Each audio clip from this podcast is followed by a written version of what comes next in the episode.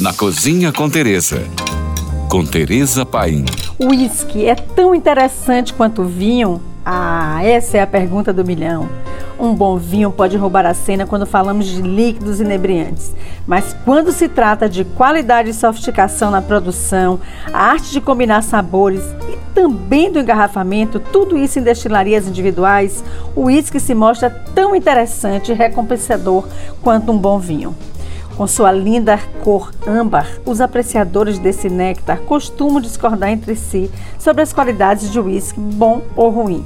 No processo de fabricação, desde a água utilizada até os barris onde o líquido descansa, cada elemento tem um efeito na qualidade, no sabor ou na aparência final da bebida. Mas três coisas são absolutas nessa discussão: a água, a cevada maltada e a levedura fazem toda a diferença.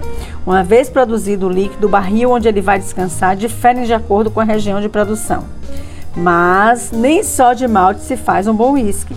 Temos o uísque de centeio nos Estados Unidos. Por lá também temos também os bourbons, que nasceram do desespero dos fazendeiros pobres americanos e hoje se tornaram uma das melhores bebidas do mundo.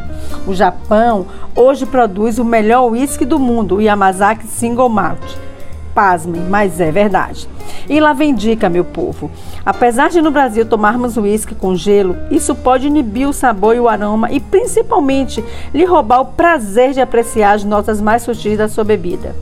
Se você não consegue tomar um puro porque fica muito forte para você, experimente adicionar um pouco de água, tipo gotas, para realçar o sabor e o aroma que está em seu copo. Não é muita água. Qual o melhor copo para tomar uísque? O ideal são os copos abaulados, que imitam a taça de conhaque, mas sem o pé. Por hoje é só. Mais dicas, me siga no Instagram, Tereza Paim. Ou se você tem alguma pergunta, mande para nós. Fique agora com nossa deliciosa programação GFM.